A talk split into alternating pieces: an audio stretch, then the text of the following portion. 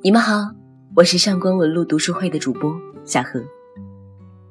二零一六年，出版社把汪曾祺的一些散文集结成册，出了一本书，叫《生活是很好玩的》。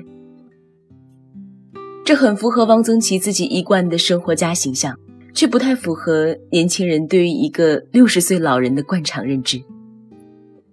因为人们可能更期望的是。一个人，你到了这个年纪，你可以拿出一些更有分量的人生道理。但是你竟然告诉我，生活是很好玩的，尤其是年轻人，可能会觉得这没什么新鲜。但是对于生活怎样好玩，汪曾祺其实有自己的解释，也有提出这种生活概念的时候自己独特的心境。我们来听一下。对于一个六十多岁的老人来说，生活究竟是怎样好玩的？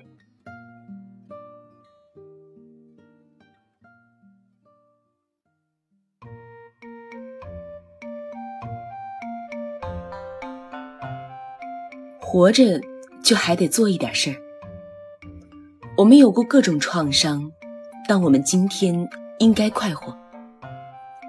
口味单调一点儿。耳音差一点也还不要紧，最要紧的是对生活的兴趣要广一点。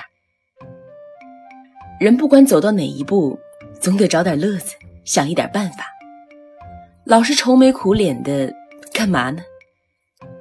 星期天坐在自修室里喝水吃豆，读李清照辛弃疾的词，别是一番风味。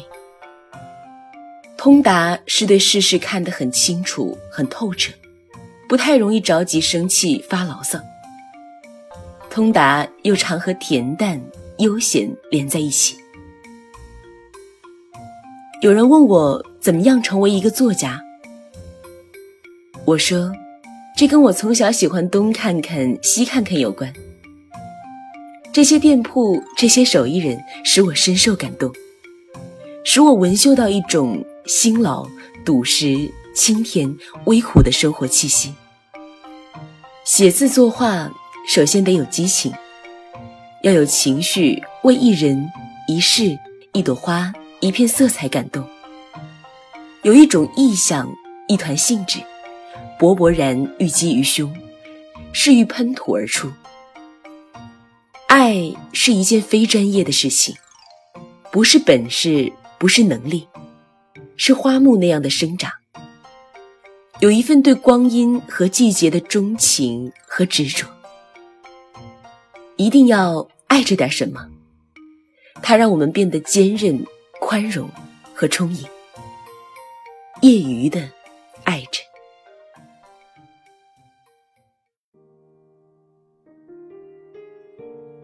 这段文字里，无论是提倡对生活的兴趣要广，还是找乐子。还是认为写字作画该有激情，里面蕴藏的都是一种非常主动的态度。不是好玩找上了你，是你找上了好玩。如果你在原地接受生活给你的一切烦恼，那生活当然不可能是好玩的。这里面有一种很可贵的乐观，它不是那种无论生活给我怎样的苦难，我都要笑对它的那种没有底线的乐观。它的基础是一种淡定，这种淡定导向的结果是，一个人不仅不会无视事物本身的美，还能够赋予很多事情它本来没有的意义。如此，生活就变得丰富。但是，对我们这些读者来说，与其去咀嚼汪曾祺留下的果实，去发现汪曾祺的另一面，从而懂得这种乐观是怎样养成的。其实是更重要的事情。下面这一段文字是汪曾祺在一篇叫《风景》的散文里写下的，自己曾经很落魄的一种状态。我们来听一下。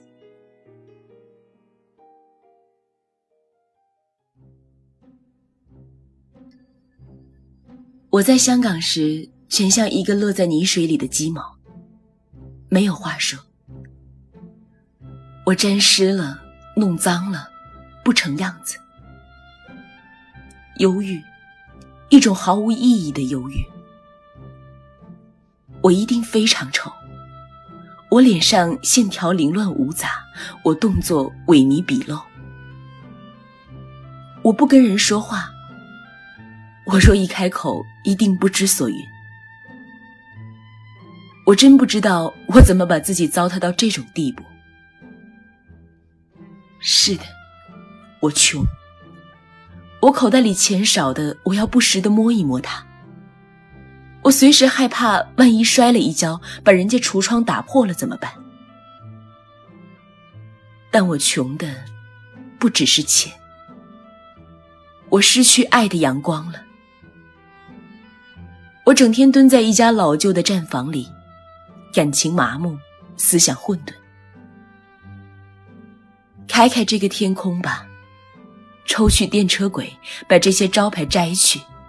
叫这些人走路从容些，请一批音乐家来教小贩唱歌。不要叫他们直着脖子叫，而混沌的海水拍过来，拍过来。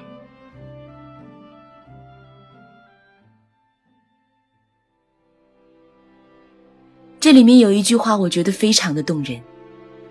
但我穷的不只是钱，我失去爱的阳光了。如果一个人在困境里仍能跳出来审视自己，那么这个困境应该不会持久。人生所遭受的磨难也许只有那么几种，但是每个人对于生活的感受却是可以大不相同的。就像汪曾祺曾说过的一句：“我觉得全世界都是凉的，只我这里一点是热的。”别忘了，凉也是一种温度，它其中总存在着相对的热。